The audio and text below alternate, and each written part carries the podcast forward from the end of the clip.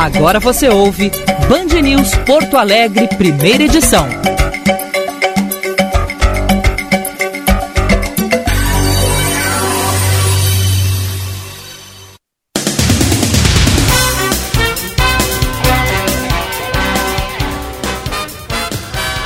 Nove e vinte e três, bom dia, está no ar o Band News Porto Alegre, primeira edição, a partir de agora um ponta a ponta Brasil Estados Unidos, comigo, Diego Casagrande, aqui em Orlando, na Flórida, e durante esta semana o Guilherme Milman nas férias do Gilberto Echauri em Porto Alegre. Aqui em Orlando amanheceu um dia de sol, algumas poucas nuvens no céu, temperatura na casa dos 24 graus e vai a 34 durante o período.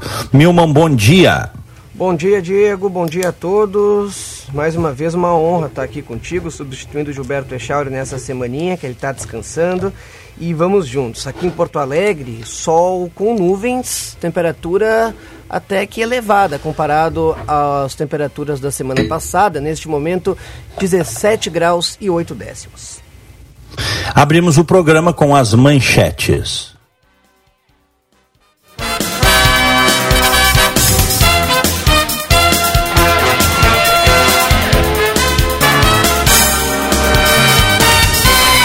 Estão sendo retomadas hoje as aulas presenciais do terceiro ao quinto ano do ensino fundamental na rede municipal de ensino de Porto Alegre. Conforme a Secretaria de Educação, há 12.715 estudantes matriculados nesta faixa.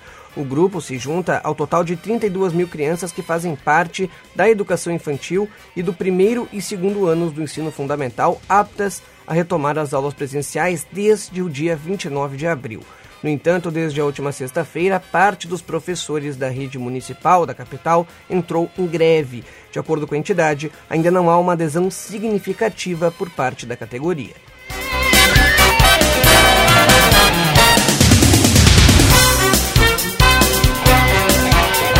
A Defensoria Pública do Rio de Janeiro deve ouvir ao longo da semana testemunhas da operação policial no Jacarezinho, na zona norte da capital fluminense, que terminou com 28 mortes. Segundo a Polícia Civil, além do inspetor André Frias, todos os outros mortos na ação têm envolvimento com o tráfico de drogas. Familiares dos suspeitos afirmam que alguns dos mortos tentaram se entregar, mas foram executados. A corporação nega. E pelo menos 11 pessoas morreram depois que uma bomba explodiu na noite de domingo no caminho de um ônibus no Afeganistão, horas antes de o Talibã decretar um cessar-fogo de três dias por ocasião do Eid al-Fitr, que marca o fim do Ramadã. O ataque também deixou 28 feridos. O fato ocorreu na província de Zabul, no sudeste do país.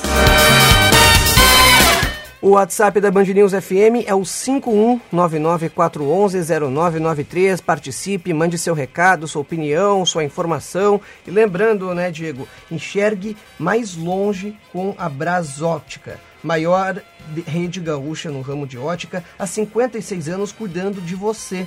Brasóptica Moinhos de Vento, em frente ao Itaú Personalité, na rua Hilário Ribeiro. Promoção é na Brasótica. Na compra do primeiro par de lentes, você ganha o segundo par. Brasótica Moinhos de Vento, em frente ao Itaú Personalité, ali na rua Hilário Ribeiro. Compre seus óculos em até 12 vezes sem juros. Bom, não teremos então o nosso repórter todos os dias de manhã, porque hoje ele está, para nossa satisfação e honra, nos microfones como âncora em Porto Alegre. Guilherme Milman, que sempre abria né, o programa aqui nos primeiros momentos com informações quentinhas, hein, senhor Milman? Pois é, Diego. Me colocaram mais uma vez aqui no lugar do Gilberto, que é uma honra gigantesca. Dessa vez eu tô. O peso da camisa é ainda maior porque como não bastasse ter que apresentar do teu lado, tem que apresentar o lado de Felipe Vieira em seguida também, pela primeira vez. Então eu tô aqui, tô nervoso aqui, mas muito feliz e, e, lembrando que a gente segue aí com as nossas reportagens. Hoje vai ter o Eduardo Carvalho, viu, no nosso lugar aqui daqui a pouquinho, atualizando informações. Né, porque a gente fez esse remanejo aí na, na, na folga do Gilberto Echauro, então agora pela manhã teremos o repórter Eduardo Carvalho. Muito bem. Bom, esta semana a CPI da Covid é, volta a se reunir, né? E eu estou vendo aqui, é, continua, né, no Senado. Tem o kit obstrução agora, tá? Kit obstrução. Tudo bem. Semana passada foi bombástica a CPI da Covid, né? Teve o Mandetta, teve o Nelson Taj, teve o Marcelo Queiroga. Amanhã nós vamos ter o presidente da Anvisa, Antônio Barra Torres, o Fábio Weingarten, que foi chefe da Secretaria de Comunicação do Governo Federal e que deu uma entrevista para a Veja há algumas semanas, dizendo que nós não temos vacina por incompetência, que ele mesmo, inclusive, chegou a participar de negociações. E na quinta-feira, a presidente da Pfizer no Brasil e o antecessor dela, ela é Marta Dias e o antecessor dela, Carlos Murilo. Então, esta CPI, que começou com muito descrédito, né, sobretudo em razão do relator, né, o senhor Renan Calheiros, esse aí é um cara que não dá para comprar um carro usado dele. Mas os depoimentos estão bombásticos. Essa é a verdade, meu irmão.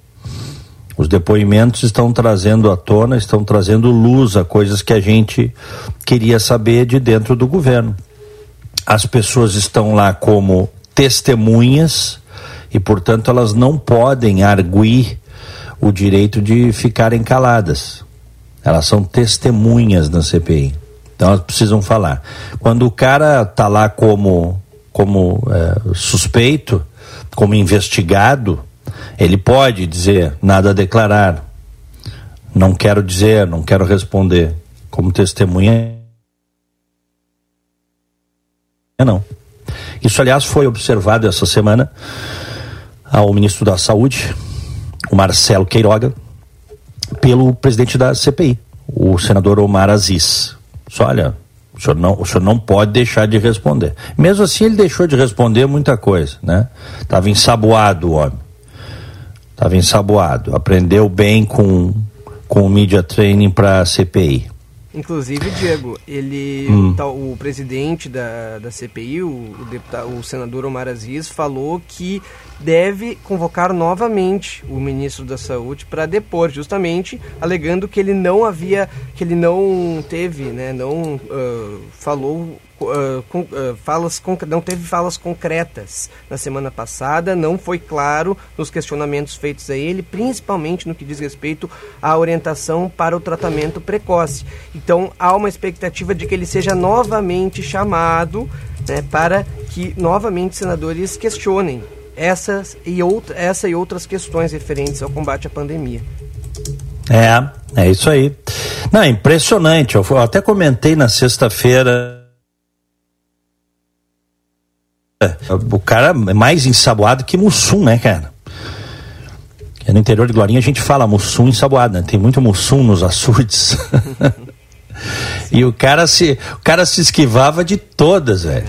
Impressionante. Agora diz que o Pazuelo não tem esse talento todo, viu? Diz que o Pazuello, pelo que vazou, tu deves ter lido, tá anda se irritando muito com a pressão que é colocada no media training, no treinamento para ir para a CPI. É. É, vai ser vai ser interessante, no mínimo interessante. É, é, vai ser vai ser bom até de pegar um balde de pipoca e assistir essa essa esse depoimento do, do ex-ministro Pazuello, porque a gente sabe, né? A gente já observa que o Pazuello, em outras falas, acabou dizendo o que ele não deveria ter dito em alguns momentos como ministro. Então fica também essa, essa expectativa. E para além disso, né, Diego, a gente está falando aqui do ministro da Saúde que mais tempo ficou no cargo durante a pandemia. Né? Então, também as principais questões envolvendo a pandemia seriam ligadas à sua gestão, porque foi desde maio do ano passado até o início desse ano. Então, muitas coisas que aconteceram, principalmente no que diz respeito à aquisição de vacinas, os acordos, todos os contratos, que é um dos principais focos dessa investigação, são no, foram feitos no período do Pazuello. Por isso, essa grande expectativa, né? E eu acho que o Media Training deve estar tá se puxando, viu? ah, eu acho que sim. Ele está sendo treinado lá para não ser, não virar guisado na CPI e não expor o governo, né? É isso que os caras fazem. Treinamento sob pressão, as questões que devem ser colocadas, o que responder, palavras que não devem ser utilizadas para responder, tem tudo isso. O negócio é complexo, né? Bom, vamos em frente. 9 e 32 a gente pode ir a Brasília com a Natália Pazzi. Por, é, justamente sobre a CPI da Covid-19, a nossa repórter, a repórter do Grupo Pandemia.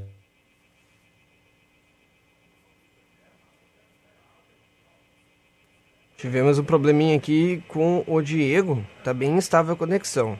Alô, Diego, na escuta?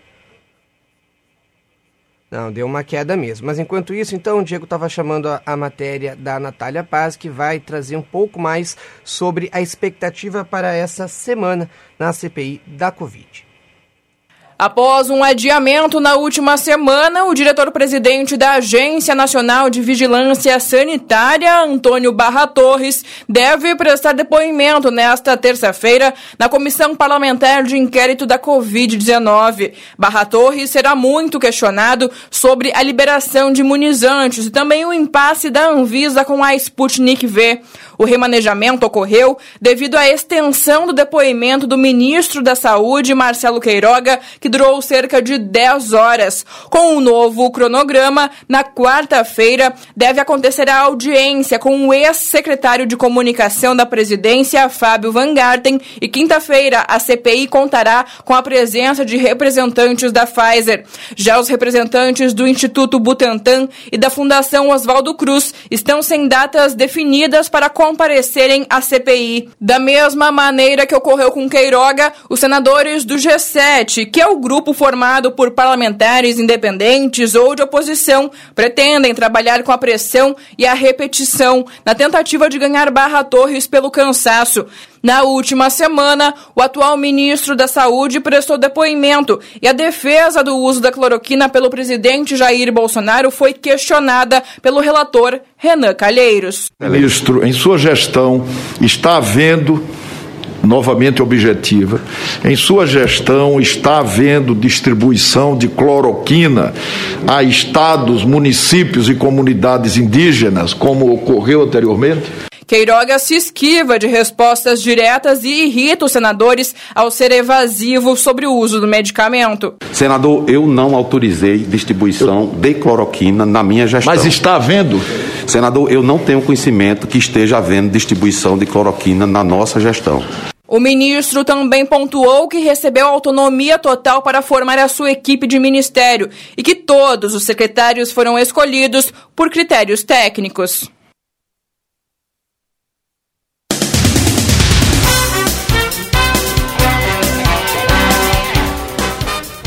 Nove e trinta e cinco. Consegui chamar a matéria porque deu um cortezinho aqui na minha conexão.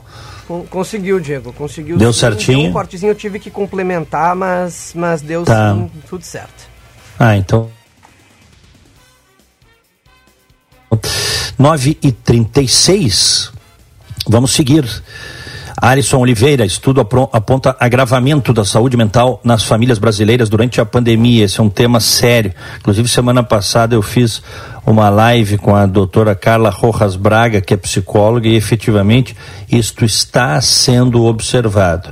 Um agravamento da saúde mental das famílias durante a pandemia. Um estudo conduzido por pesquisadores do Instituto de Psicologia da Universidade Federal da Bahia, que contou com a participação de 69 pais de crianças de 5 a 12 anos de idade, registrou aumento dos níveis de depressão em pais e filhos durante a pandemia. O professor de psicologia e pesquisador do Instituto, Neander Abreu, explica que o estado emocional das crianças está ligado àquilo que os pais sentem. Ele alerta que as emoções infantis não devem ser menosprezadas. Crianças também ficam ansiosas e crianças também ficam deprimidas. E agora, durante a pandemia, em função do distanciamento, é, muitas crianças também tiveram efeito dessas condições. Então, a criança precisa de contato social. Então, ajudar a fazer esse tipo de regulação também é muito importante. O psicólogo Alessandro Marim Pietri, especializado no atendimento de crianças, jovens e familiares, afirma que é importante cuidar da saúde emocional dos pais para evitar que os filhos sofram. É muito difícil encontrar crianças saudáveis sem um cuidado com os pais, com aquelas figuras de referência simbólica. Os pais são faróis para as crianças e as crianças se valem dessa referência para interpretar ou mesmo para construir a realidade. Então, quando os pais estão vulnerados por alguma contingência, é muito comum que as crianças também sofram. Fabiana Souza tem um filho de 9 anos e observou que a mudança da rotina, provocada pela pandemia, interferiu no comportamento dele. Tem dias que ele tem dificuldade para dormir, não deu conta de assistir aula online, ele não conseguia ficar sentado. Procurei a médica para avaliar essa questão do sono, que eu comecei a perceber que ele estava tendo ansiedade para dormir mesmo. A pesquisa foi feita a partir da análise de questionários respondidos por pais um pouco antes do início da pandemia no Brasil, em 20 de fevereiro. Um novo questionário foi respondido por eles de forma virtual cerca de 60 a 75 dias depois.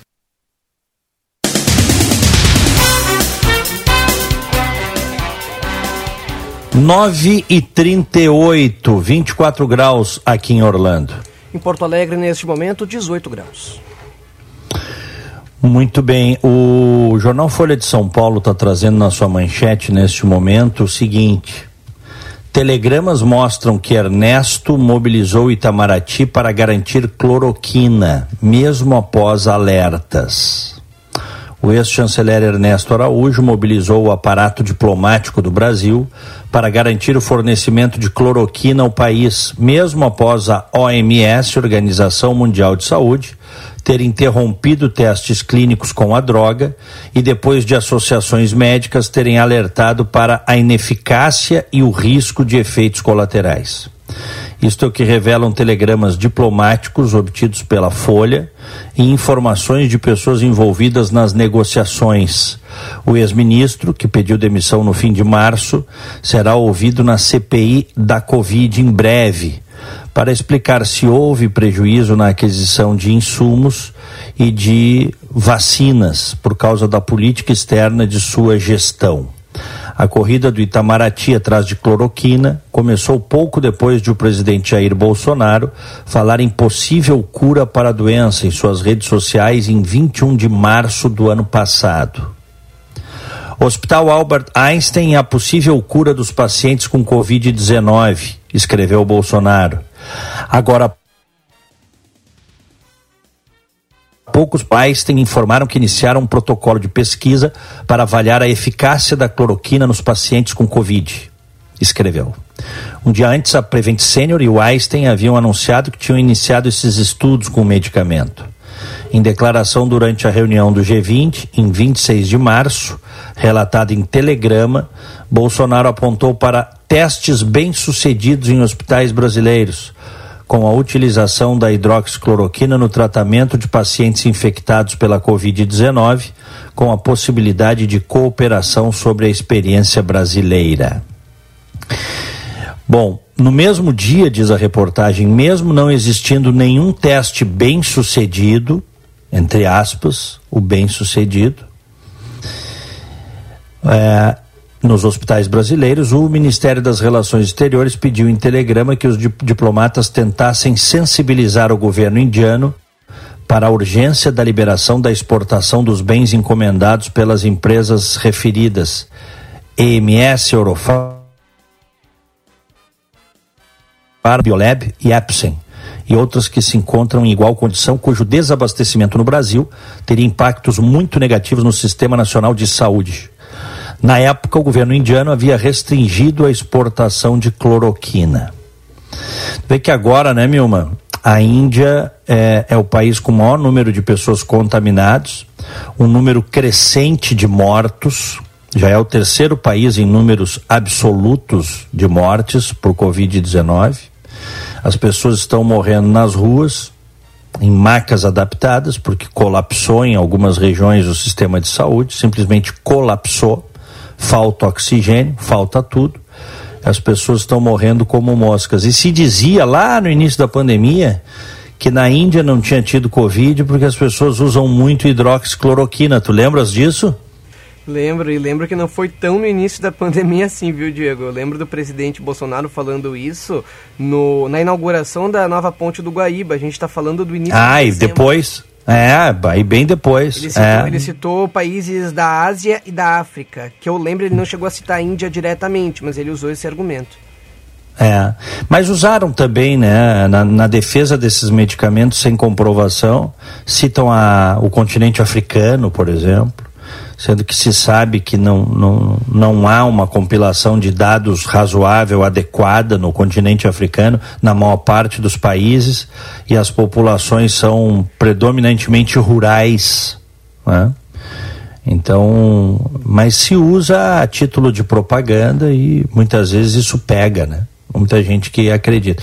O que essa reportagem mostra, né, do esforço do Ernesto Araújo, é, é, por, por cloroquina, por buscar cloroquina para o Brasil, mesmo num momento. Uh, isso, isso, aí era no início, né? Final ali de, de março, início de abril. O que mostra que o governo colocou todos os seus esforços nisso. Depois, o que aconteceu é que o governo não quis abrir mão dessa sua convicção. Quando começaram a vir os informes de que não funcionava, com testes feitos no mundo inteiro, a própria OMS puxou o freio, hospitais importantes do mundo, o próprio, o próprio Albert Einstein depois né, lançou um, um, comunicado dizendo, olha, não, não, não, não funciona. O governo não quis abrir mão desta sua convicção, esta sua convicção de que funciona. Embora sem evidências, né? Sem evidências de que funcione. Mas eu digo evidências científicas, né? Não é o médico da clínica lá dizendo, ah, eu salvei 50 pessoas, eu salvei 100 pessoas. Não, mesmo. Seguindo protocolos da ciência que comprovem, estudos que comprovem que, que funciona, né? E, e eu acho que eh, essa linha de tempo é importante a gente entender, porque depois a gente teve o capítulo das vacinas, e o governo talvez não tenha acreditado nas vacinas, tenha desdenhado as vacinas, por acreditar que existia uma cura ou uma prevenção chamada hidroxicloroquina. Não faz sentido isso, meu? Olha, eu acho que faz, né, Diego? Não tem mais muito o que, que dizer. Fica, fica claro com essa manifestação.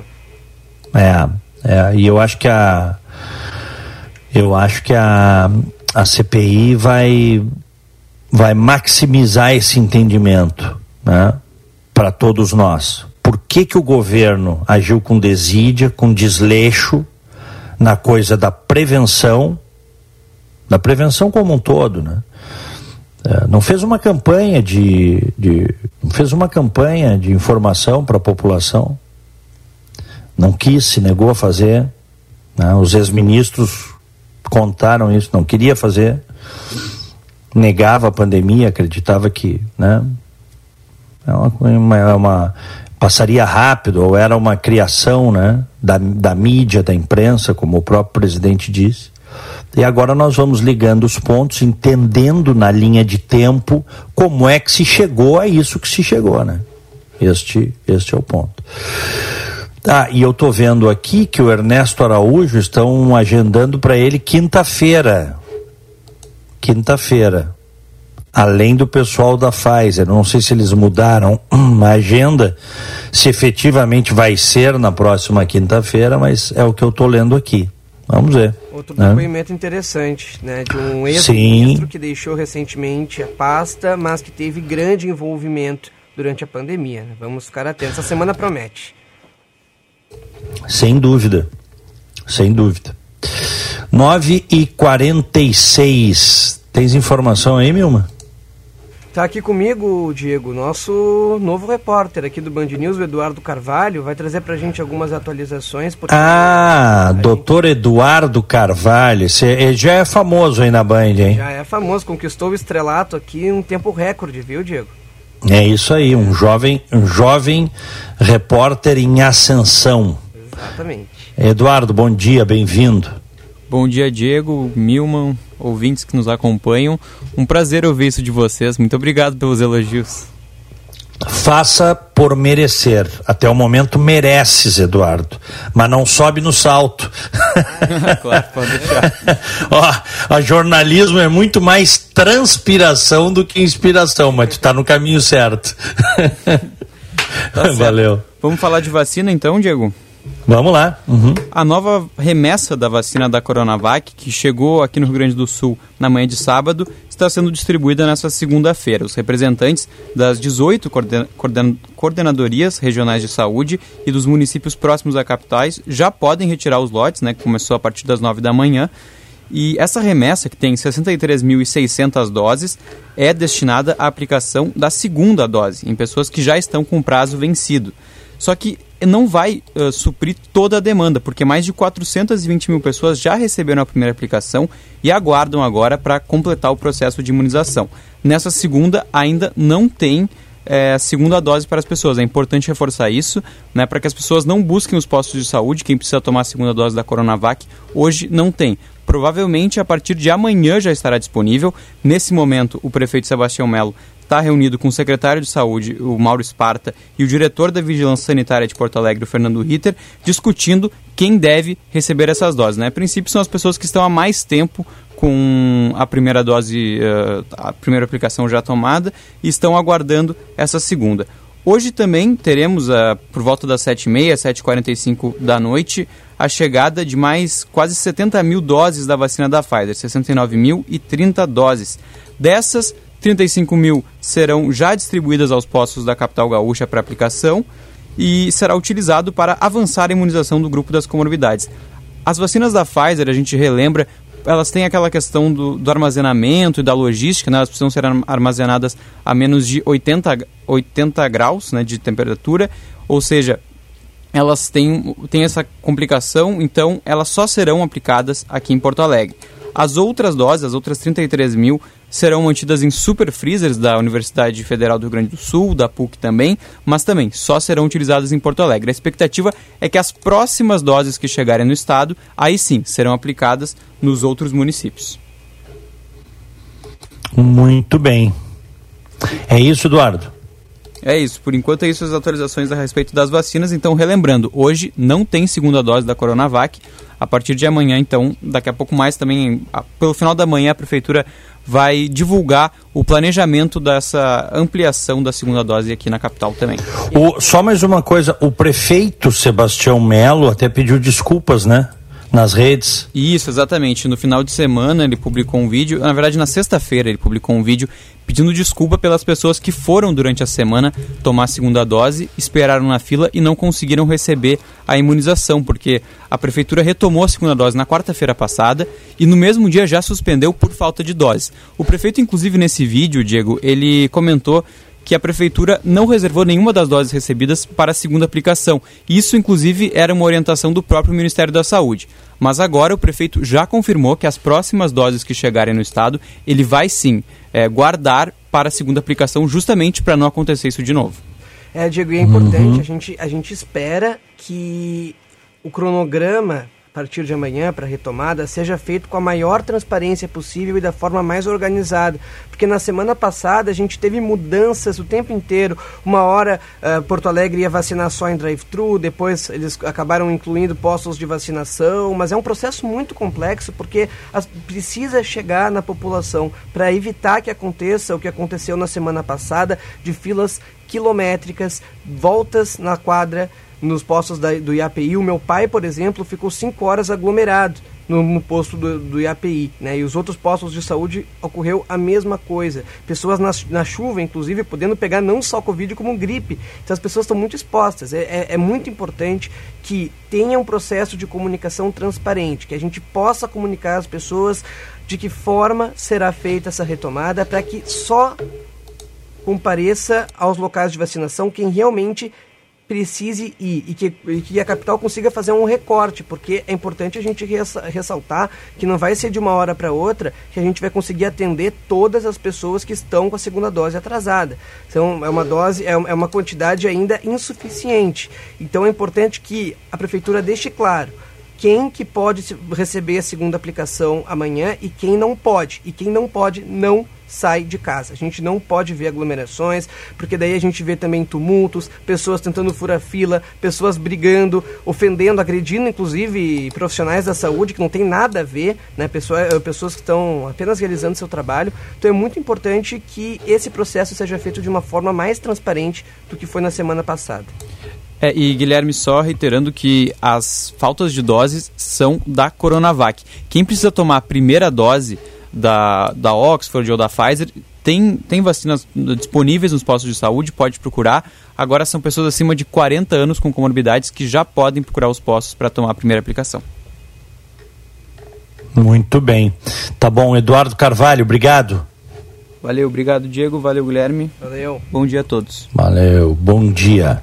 9h52, 24 graus aqui em Orlando. Porto Alegre, 18 graus e 5 décimos.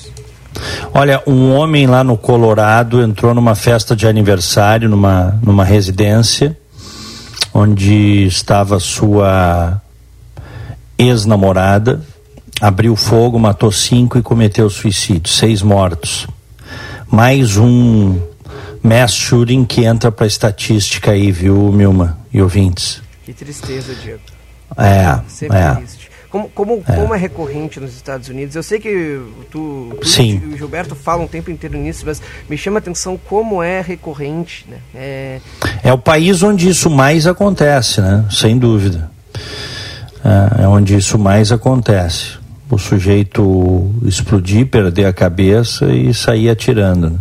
Nós tivemos um caso também na Times Square, lá em, em Nova York, agora no, no, no fim de semana, que um sujeito abriu fogo e feriu três pessoas na Times Square, ali na 42, né, o, lu- o lugar mais famoso, um dos mais famosos de Nova York, muito turista, e depois ainda fugiu. E é um lugar extremamente vigiado. Felizmente, ah, nenhuma das mulheres, pela informação que se tem, veio, eram as mulheres que foram feridas descer, elas sobreviveram. Mas é um negócio de maluco, né? Como é que o cara abre fogo, cheio de polícia, cheio de câmera, e consegue ainda fugir, podendo fazer isso novamente, né? Então, é, são essas coisas, né, da, da sociedade americana. 9 e 54 Vamos pro break, Milma? vamos lá, Diego. Já voltamos. Você está ouvindo Band News Porto Alegre, primeira edição.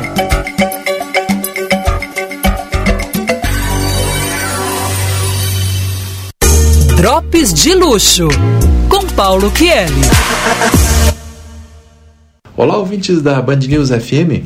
As viagens de turismo devem em breve retornar seu ritmo e no mercado do luxo já se fala em revenge traveling, ou seja, uma retomada intensa de viagens de turismo com qualidade.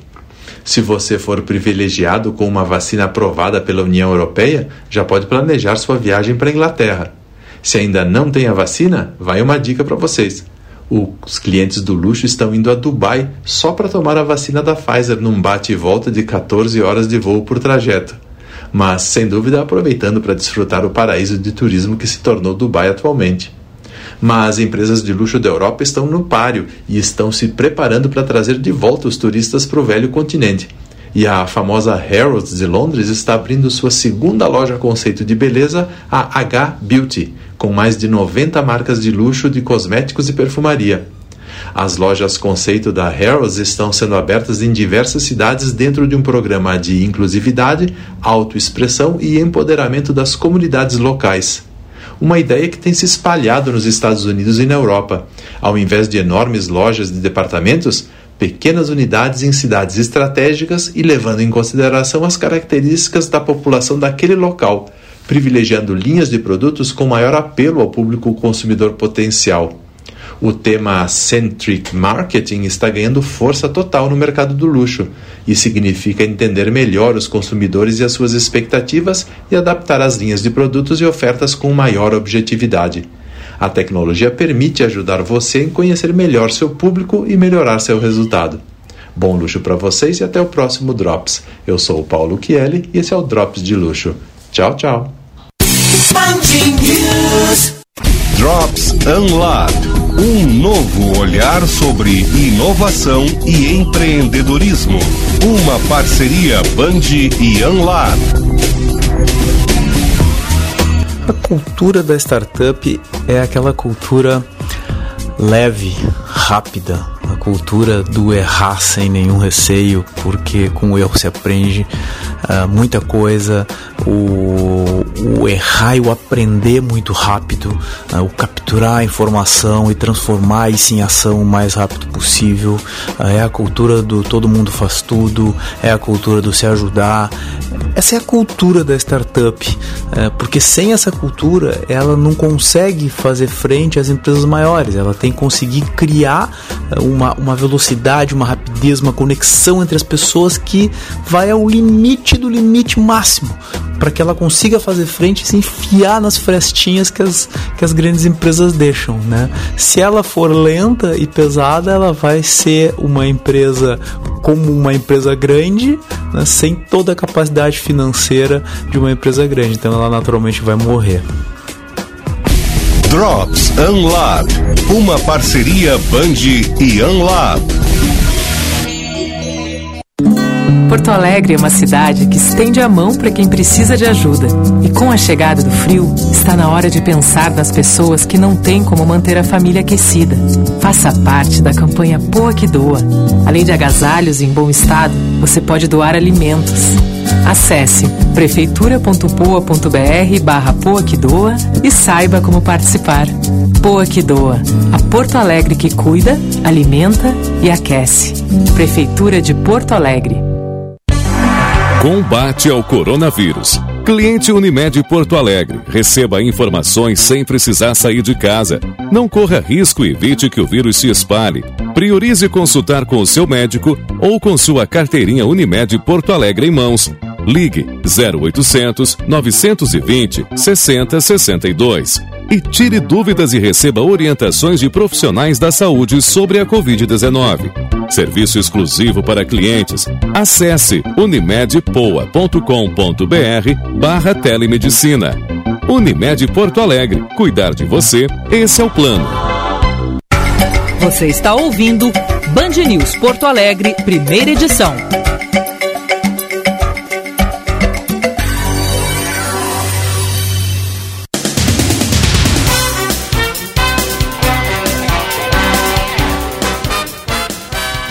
Agora 10 da manhã, Band News Porto Alegre, primeira edição, aqui em Orlando, na Flórida, 24 graus. Aqui em Porto Alegre, nossa, aumentou bastante a temperatura, viu? 18 graus e 8 décimos. Muito bem. Vamos, ô Milman, vamos distribuir os nossos abraços do dia? Vamos lá. Bom dia! No Band News Porto Alegre, primeira edição.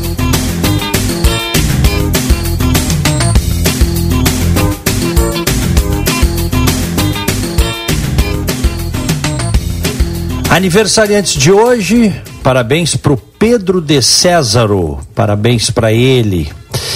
E ontem, os de sábado eu já tinha dado, né, mandado os abraços. Ontem de aniversário a Daniela Rosa, a Kátia Botelha, a Sara Lynch, a Gil Furtado, o Claudião Duarte e a Isabel Ferrari. Parabéns.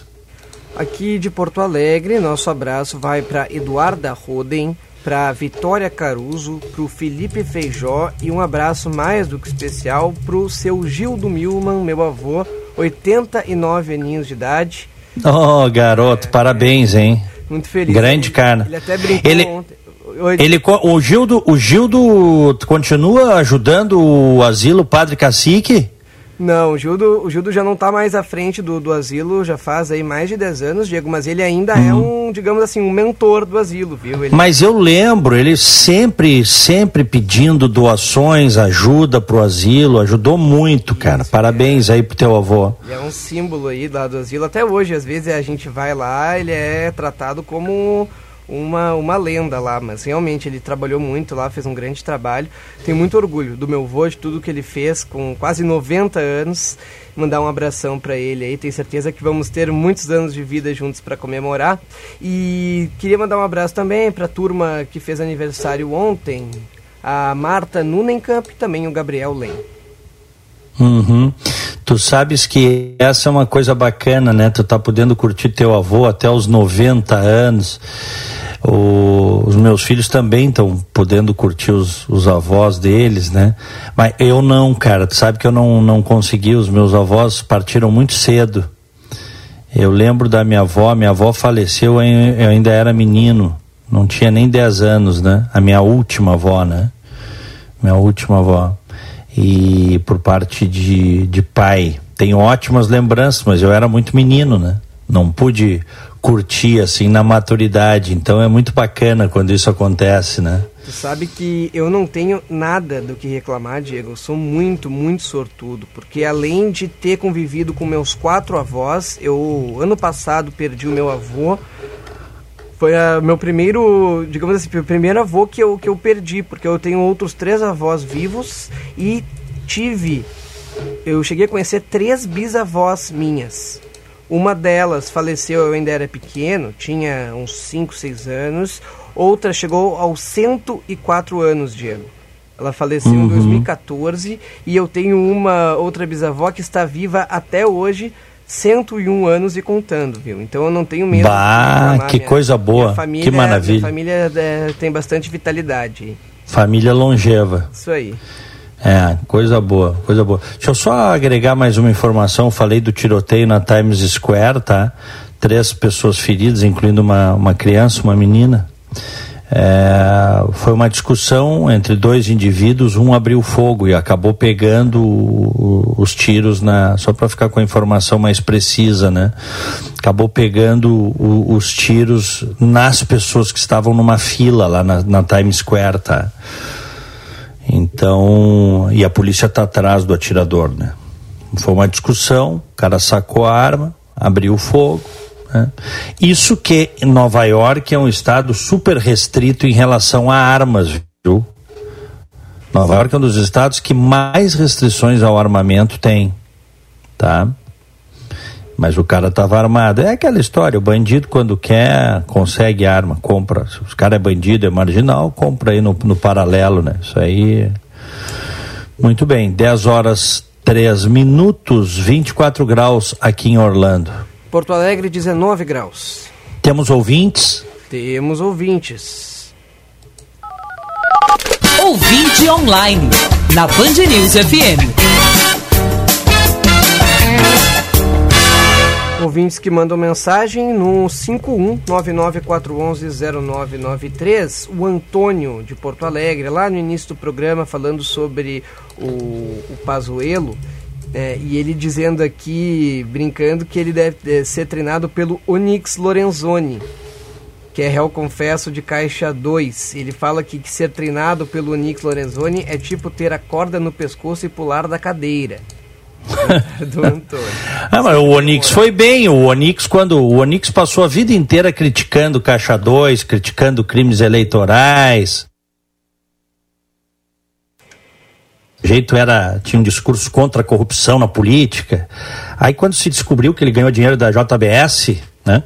Que ele ele mantém a narrativa de que não sabia. Ah, não sabia, foi através de um, de um intermediário, não sabia. Ah, tu recebe um monte de dinheiro de uma associação, não sabe de onde vem, que maravilha, né? Mas o, o, o, o Onyx Lorenzoni fez uma choradeira na época, chorou, começou a falar em Deus, pediu perdão tal. E aí é, pegou a onda do Bolsonaro e na eleição seguinte, 2018, e se manteve firme, se reelegeu. Que, aliás, eu quero te dizer que essas coisas, uma, uma parte considerável dos eleitores, no fundo, não dá bola, viu, Milman? Sim. É, é, triste, mas é, essa é a realidade, eles né? Querem, eles querem ver ação, né, Diego? Eles querem. Não, e as pessoas pensam assim, tá. Muita gente, não todos, tá? As pessoas pensam assim, ah, todo mundo rouba. Todo mundo ganha dinheiro. Né? Todo mundo joga, ou todo mundo joga o jogo na política eh, de uma forma menos limpa. Então, pelo menos esse aí me representa, não importa. É, né? que, é que também tem uma questão, né, Diego? A questão do. Que eu achei, que eu achei, desculpa, Milma, claro. que eu achei uma, uma, uma deslealdade com os eleitores, né? Alguém com o passado, a vida do Onix, né? Foi um dos mais ferrenhos críticos da corrupção do PT, ganhando dinheiro da JBS por fora, né? Tanto que depois assumiu e fez o acordo e anularam o processo e pagou, mas enganou aqueles que acreditavam nele, né? É. Não, o que eu ia dizer é. sobre o que tu comentasse de muita gente não se importar. Também tem outro fator, né, Diego? O, a gente está numa situação no Brasil que a corrupção ela é tão recorrente, faz parte do habitat natural da nossa política, que às vezes a gente tem que escolher entre políticos que todos eles têm algum envolvimento, seja provado ou não, mas todos eles têm algum envolvimento com algum tipo de prática, uh, seja corrupção, improbidade administrativa, alguma coisa. E aí a gente tem que escolher né, muitas vezes. Então, a, o, o fato da, da corrupção no Brasil virou algo quase que normal entre os políticos. Muitas vezes, é claro, a gente sempre reforça, né, existem muitos políticos honestos, mas ainda assim a gente tem que fazer essas escolhas, às vezes, que tu pensa pô, mas o, o fulaninho roubou X milhões, mas está envolvido naquele escândalo, só que, ah, o outro também tá e pelo menos esse fulaninho aqui fez tal coisa. A gente tem que começar a pensar nisso, é muito, é muito problemático, realmente. Sim. O, não, e assim, o eleitor releva essas coisas, cara. O eleitor médio releva essas coisas. Que a maior prova disso tá aí o Lula, cara. É. O Lula tá com chance de ser presidente novo. Então, é brincadeira o troço desse, sabe? Mas, e aí eu acho, desse jeito nós nunca vamos evoluir, nunca vamos avançar. Porque uma condição, na minha opinião, né, uma condição sine qua non para alguém ser um bom representante, primeiro é ser uma pessoa decente. Né? Porque como é que vai gerenciar o dinheiro de todos se não for decente? Se não for uma pessoa séria, correta, se for um mentiroso, que recebe dinheiro por fora, né? Então, mas é, essa é uma das chagas brasileiras, assim, a, a, a leniência do, do cidadão brasileiro com essas coisas. E aí não tem direita, não tem esquerda, não tem centro. Estou falando do eleitor médio, Gil. O eleitor efetivamente ele ele aceita Tu pega o, o que o Onyx Lorenzoni fez num país sério, ele estaria fora da política. Estou pegando o caso do. Acabei de citar o caso do Lula, né? O caso do Onyx Lorenzoni. Ele passou uma vida inteira mentindo para as pessoas. No auge, no auge da Operação Lava Jato, ele recebeu dinheiro por fora da JBS. Eu te pergunto, num país sério continuaria aí? Hoje é ministro, cargo importante, foi reeleito deputado. Claro que não. Estaria na lata de lixo da história. Mas ele fez aquela choradeira, aquela história toda, começou a falar na Bíblia, falar em Deus, tá? E muita, a maioria das pessoas embarca, é isso aí. É, não, e admitiu que errou. Ah, não, eu roubei mesmo. Então tá certo, admitiu, tá, é, tá Não roubei, né? Ele não admite que roubou. É, ele, ele, ele fala ele, em caixa 2, né? É, um dinheiro não declarado, é, né? É que ele recebeu, que foi uma desonestidade com as pessoas que durante muito tempo votaram e apostaram dele, nele, né? Foram, foi uma desonestidade. Mas aí de novo nós vamos para aquela história que a gente que a gente está falando, né? Da leniência do eleitor. E isso também acontece porque nós não temos o voto distrital puro. Num ambiente de voto distrital puro, uma figura como essa provavelmente tivesse muita dificuldade de se reeleger. Teria que contar essa história triste aí para os eleitores do distrito, o que não é fácil, né? Do seu distrito. Olhar olho no olho para os eleitores do seu distrito, né? Para conseguir a reeleição. O voto distrital puro, ele é tão importante que eu tenho a sensação que ele nunca vai ser aplicado no Brasil, viu? Porque ele muda completamente, completamente a, a, a, a, correlação de forças. Né? O eleitor passa a ter muito mais força em relação aos seus políticos, que é o que tem aqui nos Estados Unidos, é o que tem majoritariamente na Europa, onde não é distrital puro, na Europa é distrital misto. Mas esse nosso sistema que a gente tem hoje é o pior que existe. Cara se elege deputado federal fazendo voto em todos os cantos do estado, inclusive onde ele não vai. Ele não precisa ir para fazer voto. Pinga voto em tudo que é lugar. É brabo. Diga, meu irmão. Diego, é, seguindo então nas mensagens aqui, a gente está recebendo várias neste momento, mas é, tem um assunto que um ouvinte pediu para comentar brevemente, não sei se está acompanhando, até mandei Hum. ali no nosso grupo, um ataque de hackers a um oleoduto dos Sim. Estados Unidos. É, Aconteceu. pedi- é, ele pediu para É. comentar rapidamente, não sei se a gente tem tempo, mas o... Sim. O ouvinte até não se identificou aqui, a gente peça que você diga o seu nome aí, mas falou para tu citar um pouquinho desse caso. Não, é um, é um pipeline que tem aqui nos Estados Unidos, um, um- é é, uma, é, uma, é uma rede de, de dutos, tá? E sofreu um ataque cibernético na semana passada e paralisou o fluxo de combustível. É isso.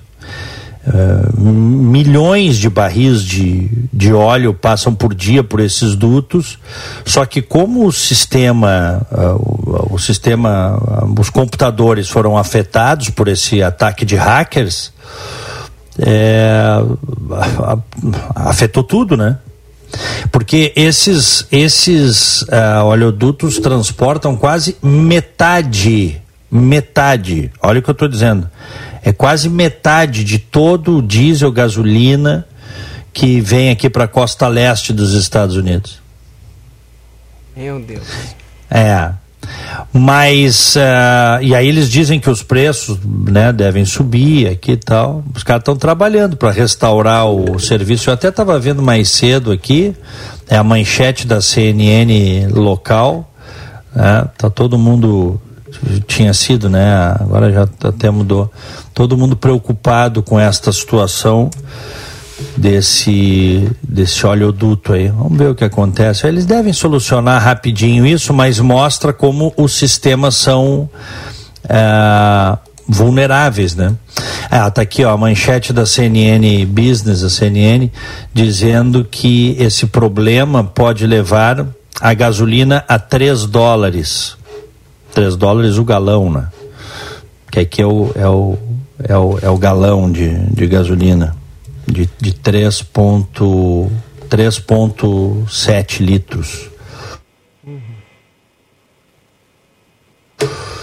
E eu, eu até abasteci no fim de semana, eu acho que paguei 2,75, que já está alto, viu? Imagina. Já está alto. É, e pode chegar a 3 por conta disso. Eles estão trabalhando para solucionar esse problema, Milma. Tá certo. Mas- Vai com os ouvintes aí, vamos mais ouvintes. Mais, um, mais, mais uma rodada então. Ó. O nosso ouvinte Paulo Rodrigues, do Jardim Botânico, está questionando aqui uma, um fato da vacina que a gente falou mais cedo. O Eduardo Carvalho trouxe aqui a informação né, sobre a chegada da vacina da Pfizer hoje à noite. Ele está perguntando se já serão enviadas nos postos para vacinação ou se apenas na quarta-feira. Só então a gente deixando claro aqui para o Paulo e para vários ouvintes que devem estar com essa dúvida. Parte das doses da Pfizer, metade das doses da Pfizer que chegarão hoje serão para consumo imediato.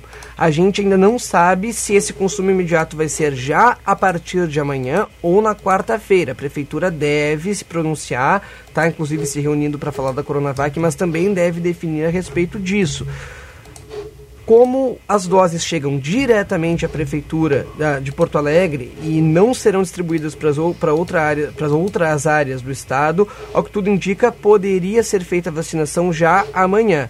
Mas ainda não há uma confirmação, mas a verdade é que as, as vacinas da Pfizer serão sim utilizadas para vacinar pessoas com comorbidades e nessa semana já parte delas já serão utilizadas.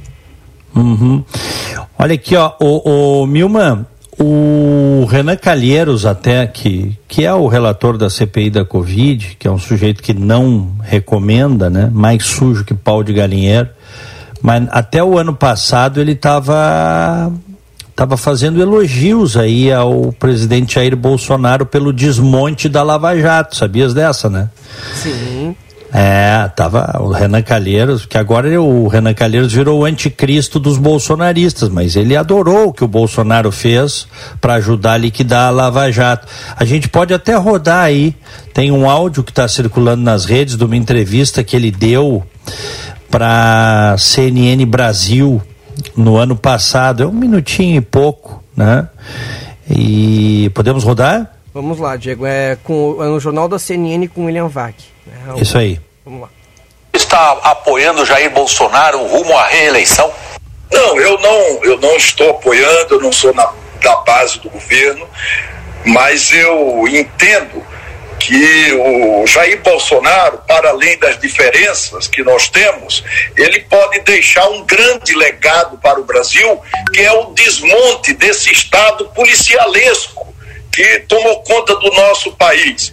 E ele já encadeou várias medidas, desde o COAF, a questão da Receita, a nomeação do Aras para chefia do Ministério Público, a demissão do Moro, agora a nomeação do Cássio. Eu acho que esse é o grande legado que ele pode deixar para o Brasil, que é o desmonte desse sistema que causou muitas vítimas nos últimos anos e tentou substituir a política nacional. Graças a Deus não conseguiu. Senador, para quem acompanha a política, é difícil Muito imaginar bem. a eleição de Jair Bolsonaro sem o que foi a Lava Jato. Está... Olha aqui, ó, ô, ô Milman. Diga. Ó, ficou claro, hein? Ficou claro, hein? Só pra gente uh, colocar o ouvinte, foi no dia 6 de outubro do ano passado. Uhum. É. Renan Calheiros elogiando. que maravilha. Renan Calheiros elogiando o Bolsonaro por desmontar Lava Jato, por nomear o Augusto Aras. Tá bom pra ti? Sabe o que, que isso me parece, Diego? É. Aí nos Estados Unidos tem muito forte a, a tradição do wrestling, né? Do uhum. WWE, dessas competições de luta livre que são todas encenadas e que tem o, o, mocinho e o bandido e eles ficam se matando e jogando cadeira uns nos outros e se degladiando e o pessoal vai à loucura. E aí nos bastidores eles são amigos, é tudo, tudo bem, tudo tranquilo. O que importa é, é mostrar para o público. E daqui a pouco eles mudam e já viram, já viram amigos e fazem uma dupla e combatem outros inimigos. É, é, é tipo isso, né? Lembra um é. pouquinho. É isso aí, é isso aí. Muito bem, são 10 e 18 eu vou sair que daqui a pouquinho eu tenho a Rádio Bandeirantes, programa 90 minutos, tá? Beleza, Tiagão. Valeu. Até amanhã. Valeu. Prazer estar contigo aqui e estaremos juntos ao longo dessa semana. Abraço a ti, abraço aos ouvintes. Fiquem com Deus. Tchau.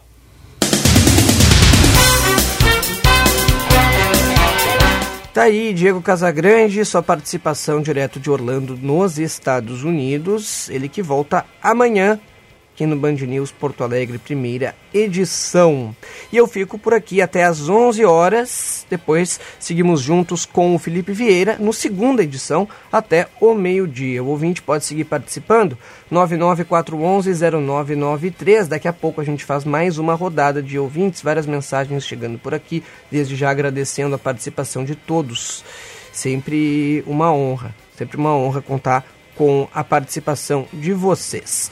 Band News Porto Alegre, primeira edição, sempre com Brasótica. Enxergue mais longe com a Brasótica, maior rede gaúcha no ramo de ótica há 56 anos, cuidando de você. Brasótica Moinhos de Vento, em frente ao Itaú Personalité, na rua Hilário Ribeiro. E a promoção é na Brasótica. Na compra do primeiro par de lentes, você ganha o segundo par. Lembrando, fica no bairro Moinhos de Vento, frente ao Itaú Personalité, na rua Hilário Ribeiro.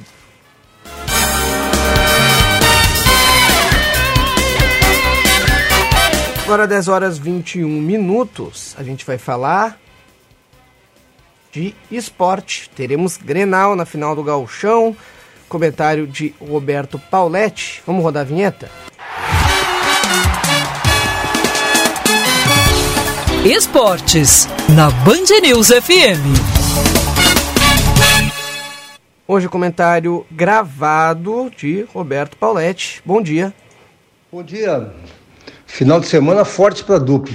Duas boas vitórias.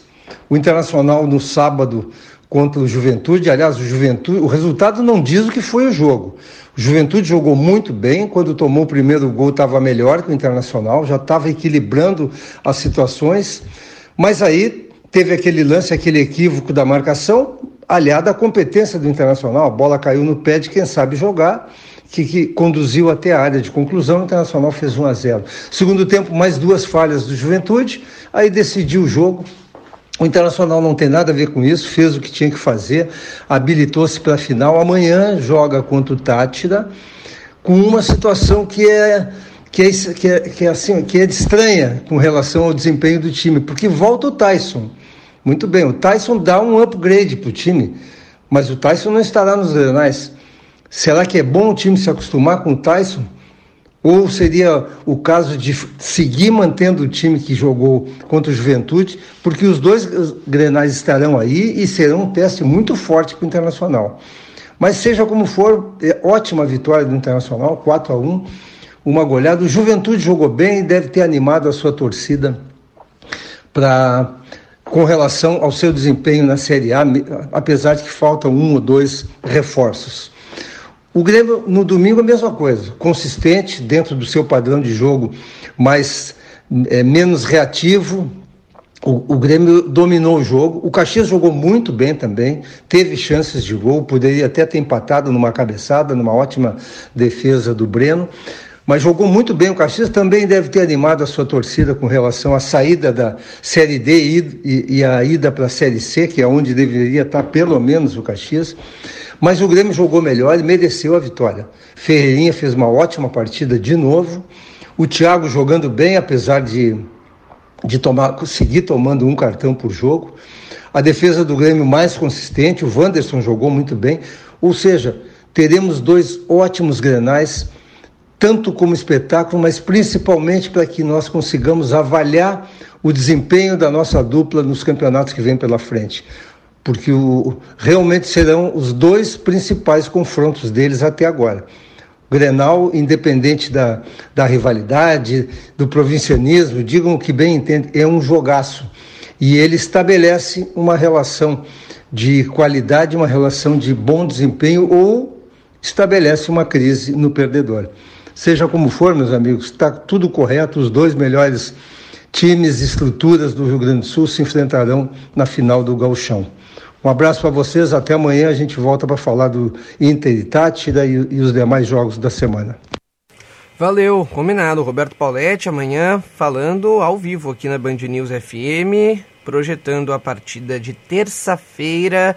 Vai ser uma semana cheia, aquelas semanas que a gente tem que dividir a atenção e a ansiedade, né? Libertadores e Sul-Americana e depois Grenal, vai ser emocionante. O Grêmio de técnico novo, né? Porque o Renato tinha uma certa soberania no clássico Grenal. Vamos ver se o Thiago Nunes vai seguir com esta com esta hegemonia nos clássicos grenais que a gente tem visto pelo menos nos últimos anos, ou se Miguel Angel Ramírez vai conseguir vencer o Grêmio, conseguir reverter o resultado da última partida. Agora 10 e 25. A análise de Rogério Mendelski. Mesmo que nós ainda estejamos bem longe das eleições de 2022, aqui no Estado já se começa a falar nos prováveis pré-candidatos de muitos partidos. Olha, talvez nós tenhamos em 2022 o maior número de candidatos ao governo do Estado. Quase todos os partidos já estão pensando em candidaturas próprias, até mesmo para fazer uma boa bancada depois na Assembleia. Por enquanto, os nomes que estão sendo falados aí. Beto Albuquerque está surgindo como nome forte para entrar como uma terceira via pelo Partido Socialista Brasileiro. Alceu Moreira, Osmar Terra, são nomes que podem aparecer pelo MDB. Caso José Ivo Sartori não concorra. Vejam bem, eles estão nessa condição aí. Fala-se do nome do, José Ivo Sartori, o ex-governador, para o Senado, mas ele pode, quem sabe, buscar uma revanche com muitas chances de se, de se eleger, como aconteceu em Porto Alegre, com o Melo e o Marquesan, o Marquesan derrotando o Melo em 2016, e depois o Melo se reelegendo o ano passado como se fosse um resgate de um equívoco do eleitorado. Pode acontecer isso com o Sartori, mas tem outros nomes. Luiz Carlos Reis, senador Luiz Carlos Reis, pelo PP, Partido Progressista. O ministro Onyx Lorenzoni pelo DEM. A Manuela Dávila, como sempre é candidata, sempre é o único nome que o PC do B tem, então a Manuela Dávila também está na lista. E o vice-governador Ranolfo Vieira, que está de saída do partido, do PTB, por ter brigado com Roberto Jefferson, mas é um nome que está com destaque dentro do, do grupo dele, porque o grupo dele todo saiu do PTB por força dessa briga com Roberto Jefferson, mas está pensando em ir para um outro partido. E o Ranolfo encabeça essa lista aí como candidato ao governo e esperando até, quem sabe, o apoio de Eduardo Leite, que não vai concorrer à reeleição, mas tem suas preferências pela prefeita Paula Mascarenhas de Pelotas. Vejam quantos nomes eu citei aqui. Tudo isso estará na pauta do ano que vem, na grande eleição para o Palácio Piratini, como se governar o Rio Grande do Sul não fosse um problema enorme daqueles. Mas todo mundo quer, né? O fascínio pelo poder é maior do que as crises que o eleito possa enfrentar. Você está ouvindo Band News Porto Alegre, primeira edição.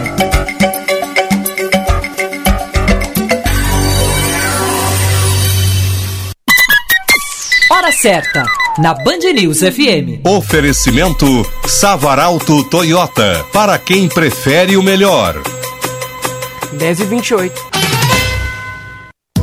Nesse mês tem dose dupla Savaralto Toyota. Toda linha Igares com 100% da FIP no seu usado mais taxa zero. Tem também Corolla XEI com parcelas de 899 reais. Está imperdível. Venha conferir as ofertas e ainda fazer um test drive do novo Corolla Cross.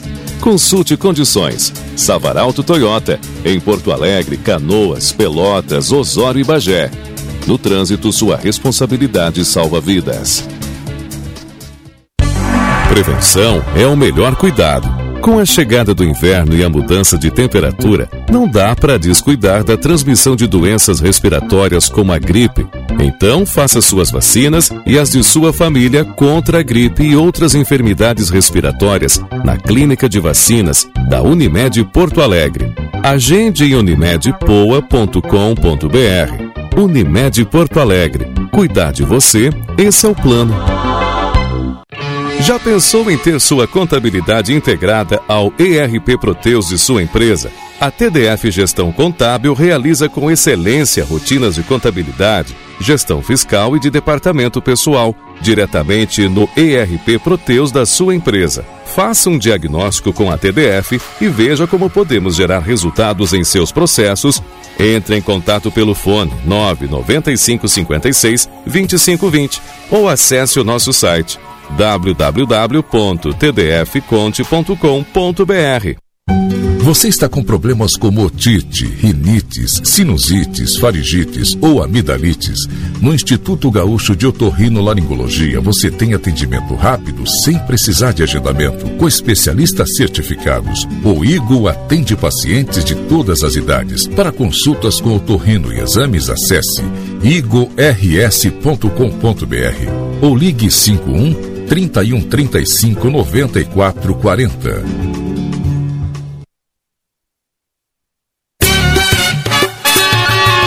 Band News FM, temperatura.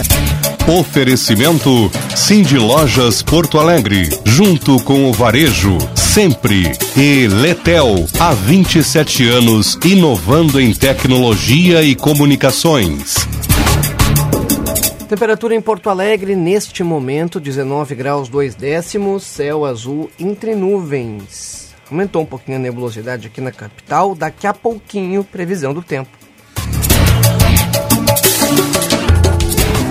Ser associado Sim de Lojas Porto Alegre é estar junto de todo o varejo e ter novas oportunidades. Assim, você se aproxima de quem não só entende o comércio, como também faz muito mais pelo seu negócio. Entre em contato com um consultor e associe-se já. 51 9932 20820. Sim de Lojas Porto Alegre, junto com o varejo, sempre.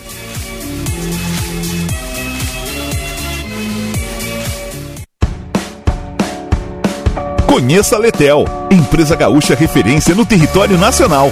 Atuante há mais de 27 anos, com os principais players do mercado em comunicações unificadas, soluções em nuvem, conectividades de redes com e sem fio e soluções de contact center.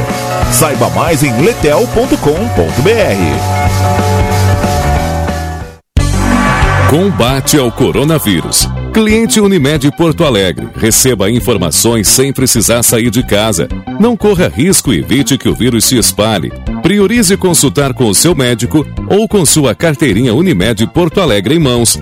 Ligue 0800 920 6062 e tire dúvidas e receba orientações de profissionais da saúde sobre a Covid-19. Serviço exclusivo para clientes. Acesse unimedpoa.com.br barra telemedicina.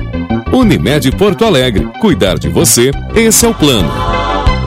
A Brasótica convida você a escolher seus óculos de grau com a promoção Suas Lentes em Dobro. Quem ganha é você. Na Brasótica, comprando o primeiro par de lentes, o segundo par é grátis. Aproveite a promoção e venha para a Brasótica. São 56 anos de tradição. Contamos com laboratório próprio e garantia de adaptação de suas lentes. Brasótica Moinhos de Vento, em frente ao Itaú Personalité, na rua Hilário Ribeiro, a maior rede gaúcha no ramo de ótica. A Rede de Saúde Divina Providência, por meio dos seus hospitais Independência e Divina Providência, em Porto Alegre, São José, Santa Isabel e Estrela, no Vale do Taquari, alerta para a gravidade do atual cenário da pandemia. Por isso, pede à população gaúcha que volte a se proteger, que evite aglomerações, que cuide de si e dos outros. A Covid é uma doença séria que tem enlutado milhares de famílias no Brasil. Nós estamos aqui para ajudá-lo, mas você precisa fazer a sua parte protegendo a si e aos demais. Você está ouvindo Band News Porto Alegre, primeira edição.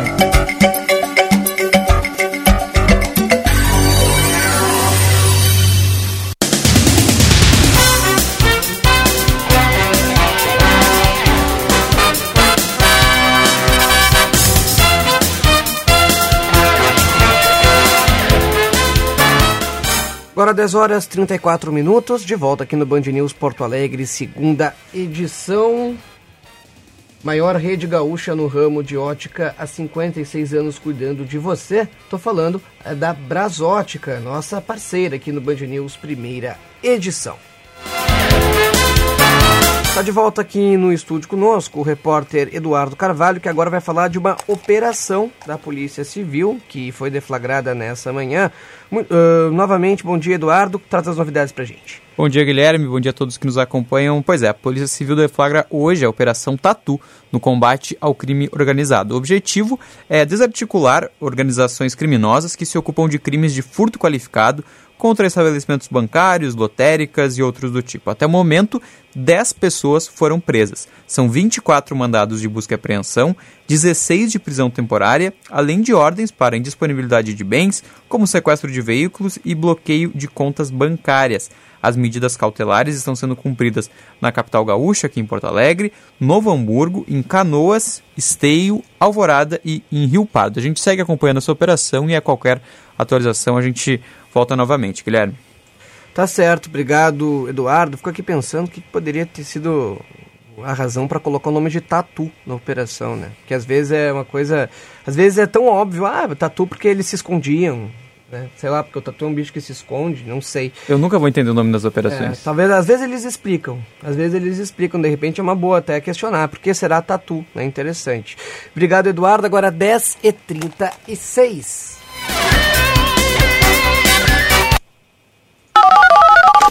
Ouvinte online, na Band News FM.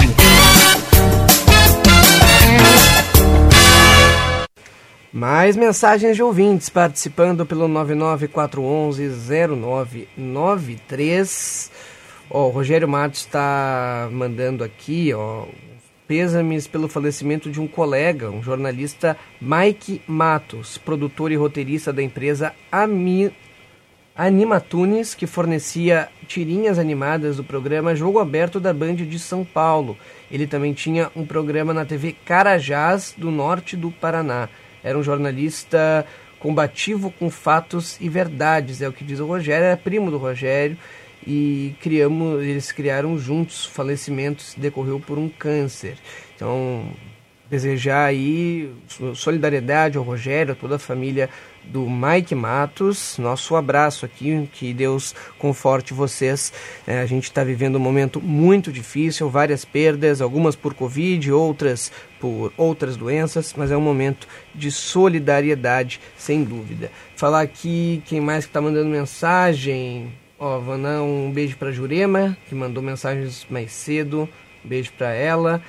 O nosso ouvinte aqui não, não chegou a se identificar, eu acho. Ele tinha falado ontem ainda sobre o caso de um, de um caminhão dos bombeiros que estava estacionado. Olha aqui, domingo pegar comida num restaurante com os bombeiros estacionados no meio da via para uh, pegar comida ficou a indignação do nosso, nosso ouvinte. A gente vai questionar, né? Se, como é que foi essa, essa operação até, porque geralmente aqui, aqui na, na, mesmo na sede da Bandeirantes nós temos colegas da, da Brigada Militar que chegam aqui sempre para almoçar e, e, não sei também, tem que ver como é que é feita essa operacionalização, mas eu entendo que deve ser, uh, que, que deve ter tido algum erro na conduta no momento que deixa o carro no meio da via, o caminhão de bombeiros ainda, que é um, que é um, que é um veículo de grande porte, é realmente uma situação aí que não deve acontecer. Obrigado pela mensagem do nosso ouvinte. Mais uma mensagem aqui da nossa ouvinte Joana, que está sempre na escuta. A Joana está pedindo a previsão do tempo. Então vamos atender a Joana falar de como vai ser a previsão nesta semana aqui em Porto Alegre. Band News. Tempo. E a semana começa com tempo aberto e temperaturas mais amenas no Rio Grande do Sul, mas isso pode mudar ao longo do dia com a chegada de uma frente fria. Em Porto Alegre, a máxima chega aos 25 graus à tarde, mas no início da noite a situação muda com a chegada da chuva e com isso a temperatura pode cair. Na região sul do estado, a chuva pode aparecer a qualquer hora do dia. Em Pelotas, a mínima é de 10 e a máxima fica na casa dos 19 graus. Na Serra Gaúcha não há previsão de chuva chuva e em Caxias do Sul a mínima é de 12 e a máxima fica em torno dos 24 graus. Em Torres, no litoral norte, o sol aparece pela manhã. À tarde, o tempo acaba virando com a chegada da chuva, que aparece de forma isolada. As temperaturas vão variar entre 15 e 24 graus. Da Central Band de Meteorologia, Cindy Vitale.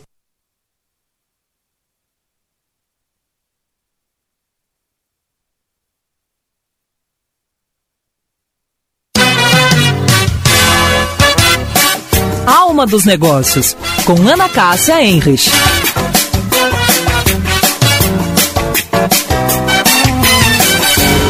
Olá, pessoal. Lançado em 1962, o seriado de TV Os Jetsons mostrava as aventuras de uma família vivendo no ano de 2062. Curiosamente, diversos equipamentos mostrados no desenho são usados por nós hoje, como por exemplo robôs, aspiradores inteligentes, tablets e assistentes pessoais. No desenho, George Jetson, patriarca da família, é totalmente conectado. Ele consome notícias em uma TV de tela plana, conversa com seu chefe por chamada de vídeo e trabalha muito de casa, como a maioria de nós hoje em home office por causa da pandemia. De acordo com dados da Associação Brasileira da Indústria de Máquinas e Equipamentos, ABMAC, o setor cresceu 5,1% em 2020 e movimentou mais de 144 bilhões de reais. Números que mostram a paixão dos brasileiros por tecnologia. Ainda faltam mais de 40 anos para 2062, mas atualmente nosso relacionamento com as inovações propostas pelo filme animado de 1962 são impressionantes. Uma boa semana. Tchau, tchau. Você está ouvindo Band News Porto Alegre, primeira edição.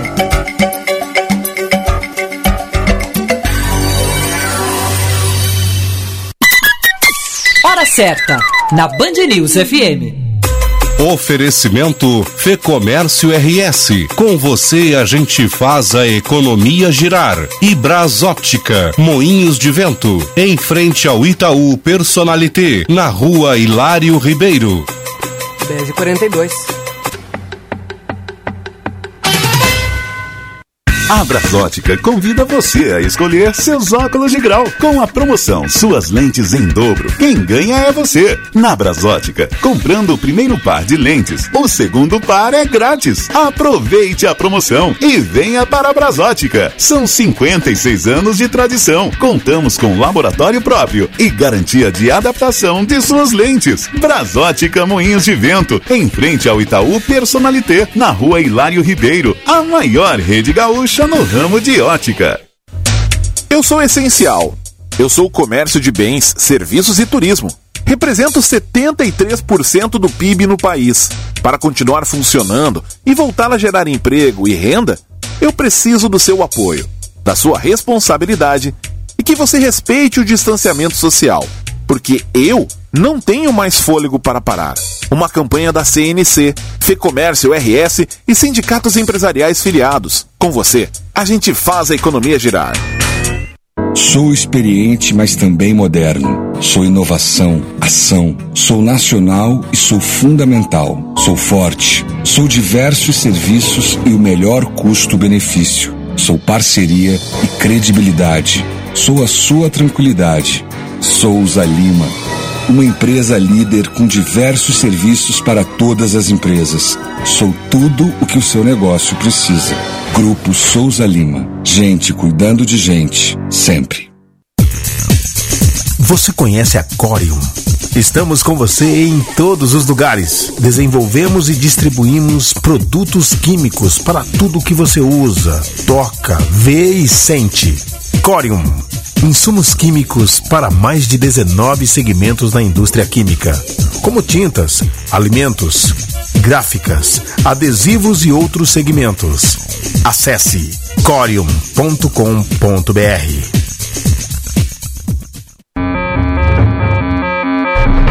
Sua empresa está se saindo bem com os novos desafios do trabalho remoto? Sua equipe está enfrentando filas digitais? Seu modelo de atendimento ao cliente está defasado? A segurança das suas informações te preocupa? Seu negócio poderia render e vender mais? Entre em contato com a Letel, que nós vamos te ajudar. Saiba mais em letel.com.br. Você está ouvindo Band News Porto Alegre, primeira edição.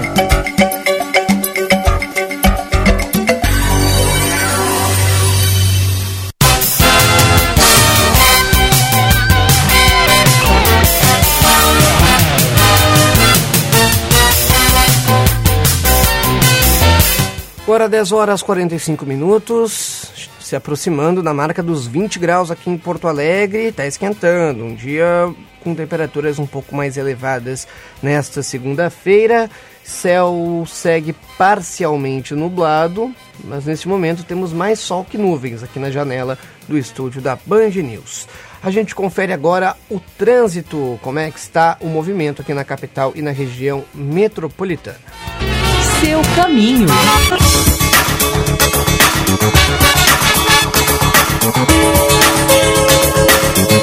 Quem traz os detalhes pra gente é Josh Pittencourt. Guilherme, a IPTC atende agora a dois acidentes na capital. Uma colisão entre dois carros no cruzamento das avenidas Sertório com a presidente Franklin Roosevelt, no bairro Navegantes, na Zona Norte, somente com danos materiais. E também um acidente envolvendo dois carros na Nilo Peçanha, próximo a Carlos Gomes, no sentido bairro, também sem feridos. A IPTC já fazendo atendimento nesses dois pontos. Ansioso e preocupado, haja Calman. Calman é um fitoterápico indicado para casos de insônia, ansiedade leve, irritabilidade. Se persistirem os sintomas, o médico deverá ser consultado. Guilherme.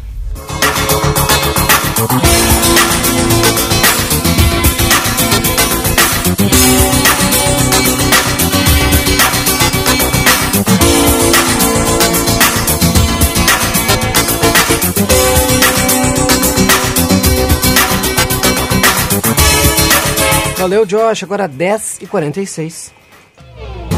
A boa notícia do dia. Oferecimento Unimed Porto Alegre. Cuidar de você. Esse é o plano.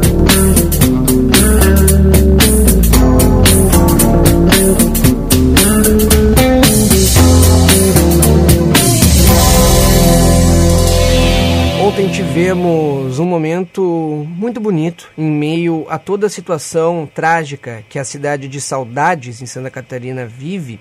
Lembrando que na terça passada tivemos aquele ataque horroroso, cruel, onde cinco pessoas, sendo três crianças menores de dois anos e duas funcionárias, morreram a facadas. Um jovem de 18 anos que entrou na escola com dois facões e efetuou golpes. E uma criança acabou sobrevivendo. O jovem Henrique Ugler, de um ano e oito meses. Ele estava internado, chegou a passar por cirurgias, mas apresentava quadro estável e ontem foi liberado, está em casa. E quando ele saiu do hospital, ele foi recebido por um coral chamado Mensageiros da Alegria. Né? O coral esteve no corredor do hospital, em fila, para celebrar a saída do menino e dos seus pais também. A gente tem aqui um trechinho do momento em que ele sai do hospital e é agraciado por funcionários do hospital, membros do coral e também, e também algumas outras pessoas ali com alguns balões que celebrando a alta do jovem Henrique. Vamos ouvir.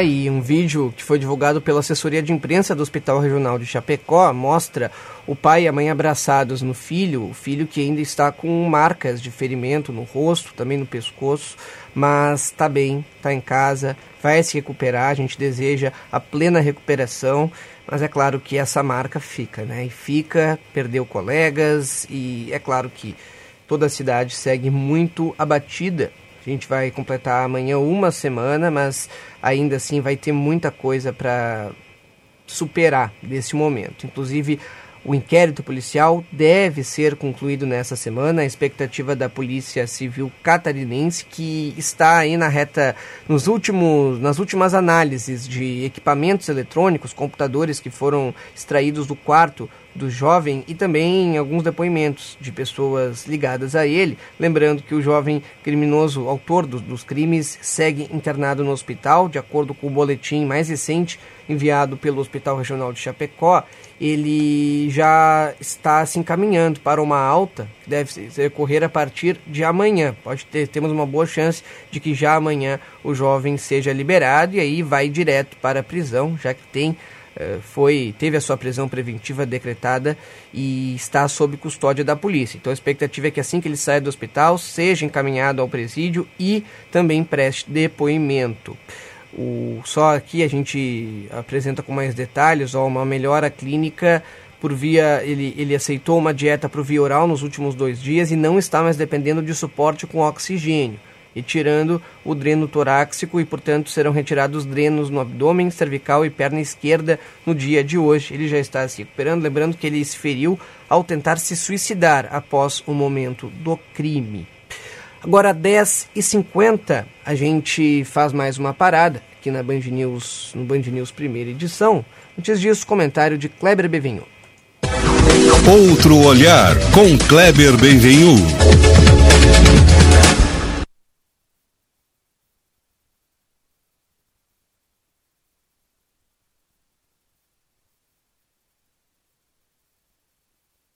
A Prefeitura de Porto Alegre estuda um modelo para viabilizar novamente o transporte público de passageiros. O principal encarregado da tarefa o secretário Luiz Fernando Záquia. Não é novidade para ninguém que o sistema quebrou, mas dentre os planos estudados, e isso já se via em alguma medida no governo Marquesan, aparece, vejam só, a possibilidade de redução da passagem de maneira generalizada.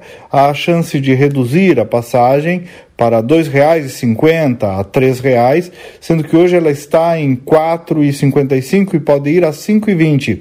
Vejam, mesmo com um sistema hoje falido, a sua retomada que está sendo proposta sugere que pode ser com preço de passagem mais baixo. Por quê? É porque precisamos, dentre outros gargalos, claro, são vários gargalos, mas dentre outros, enfrentar a questão das gratuidades e dos descontos. Há um sem número de passageiros que se enquadram nessa modalidade em Porto Alegre, ou porque são isso, ou porque são aquilo, ou porque tem isso, ou porque tem aquilo, eu não vou listar beneficiários, porque sempre vai parecer algo contra alguém, algum setor ou alguma categoria, e não é disso que se trata. Se trata de que a grande maioria, especialmente os mais pobres, o trabalhador comum, paga por essas desonerações. Se o preço é 4 e um tipo de passageiro paga 2, ora necessariamente o outro terá que pagar 6. É matemática, é aquela basilar frase da economia. Não existe almoço grátis. É isso, não existe. Mas sempre tem um demagogo aqui, um político oportunista ali, pronto para defender uma gratuidade, um desconto por um setor específico, em detrimento do quê? Em detrimento do bem comum, em detrimento do bem de todos.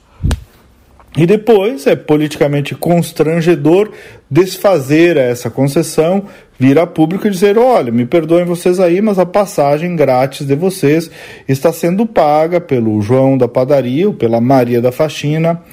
É, esse João da padaria ou essa Maria da faxina, que são os homens comuns, muitas vezes são justamente os que não têm voz. Justamente são os que não têm um político para chamar de seu e fazer essa defesa fácil de sair dando uh, passagem de graça ou com desconto. Temos um monte de representantes de setores e grupos de interesses e poucos representantes da sociedade inteira. Ou, como eu disse há pouco, poucos representantes do bem comum. Porto Alegre está de frente com esse problema. Quem vencerá? A demagogia setorial ou a ideia de que realmente não existe almoço grátis. Bom dia e até amanhã.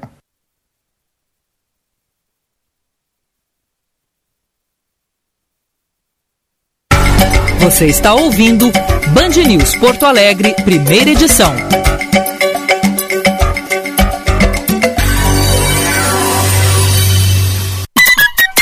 Hora certa na Band News FM. Oferecimento Savaralto Toyota, para quem prefere o melhor.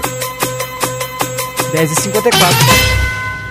Sou de Porto Alegre, boa que cuida, que alimenta, boa que ajuda, boa que aquece, que fortalece. Eu sou de boa que doa. Faça parte da campanha Boa que Doa e doe alimentos e agasalhos para espantar o frio de quem mais precisa. Acesse prefeitura.boa.br barra Boa que Doa e saiba mais. Eu sou de boa que doa. Prefeitura de Porto Alegre. Venha no Tartone saborear o seu prato preferido com toda tranquilidade.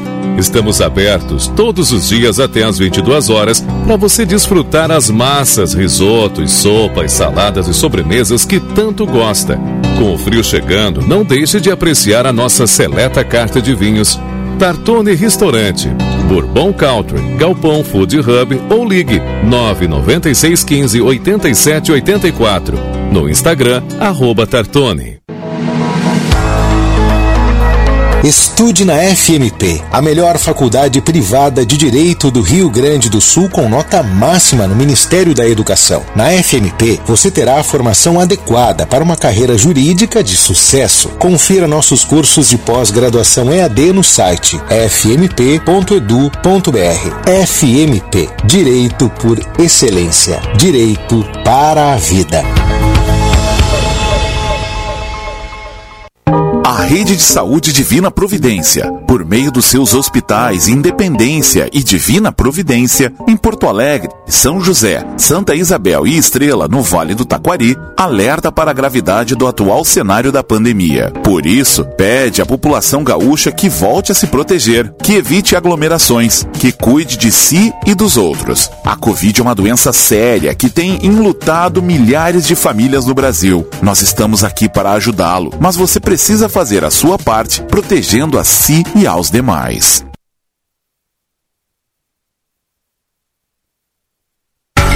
Você está ouvindo Band News Porto Alegre, primeira edição.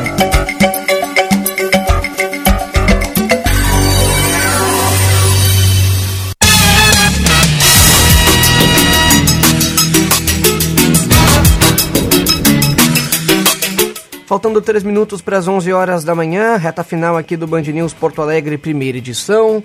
Nesse momento temos 20 graus a temperatura, céu parcialmente nublado. Agora aumentou a nebulosidade. Aqui na capital gaúcha já temos mais nuvens do que sol no alto do Morro Santo Antônio. A gente atualiza mais uma vez o trânsito aqui na Band News FM. Seu caminho.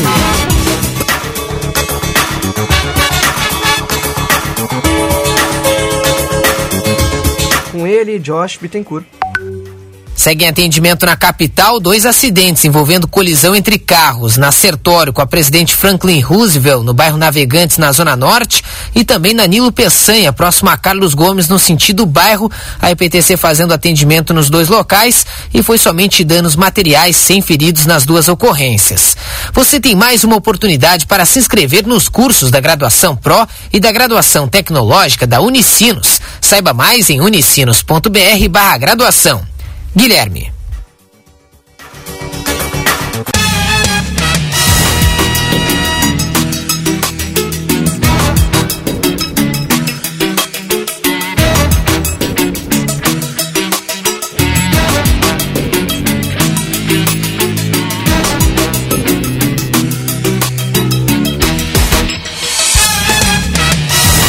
Mais uma informação rapidamente aqui, falando sobre o novo modelo de distanciamento controlado que deve entrar em vigor no próximo sábado e os representantes de setores econômicos, assim como prefeitos e deputados estaduais, têm até amanhã para enviar sugestões ao governo do estado a respeito deste novo modelo, que não deve contar mais com o sistema de bandeiras e terá um, um painel de monitoramento diário feito pelo Grupo Técnico de Saúde.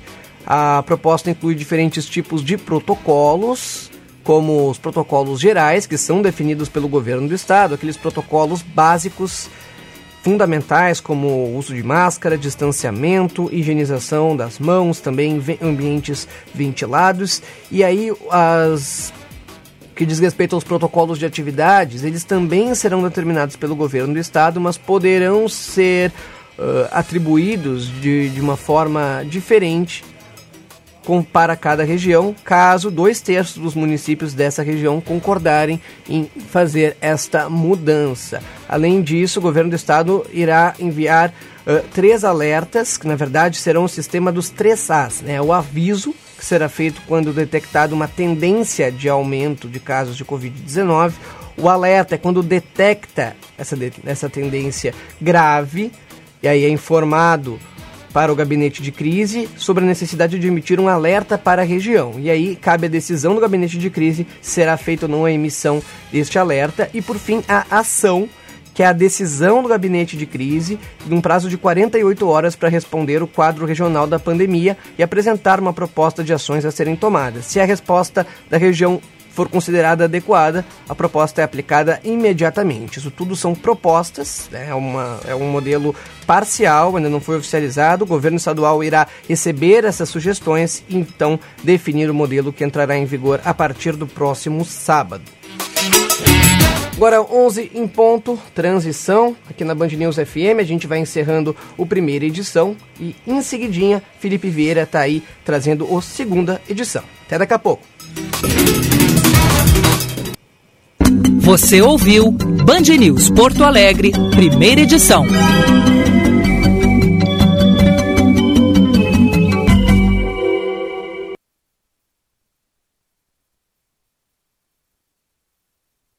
Agora pedindo uma máscara roxa em uma farmácia amiga das mulheres, você denuncia casos de violência doméstica. Todos os colaboradores reconhecerão a senha e estarão capacitados para ajudar com sua proteção. Seus dados e identidade estarão seguros e um canal qualificado será acionado para você. Para enfrentar a violência contra a mulher, peça máscara roxa. Uma campanha He for She, eles por elas, pela segurança das mulheres. Apoio. Você está ouvindo Band News Porto Alegre, primeira edição.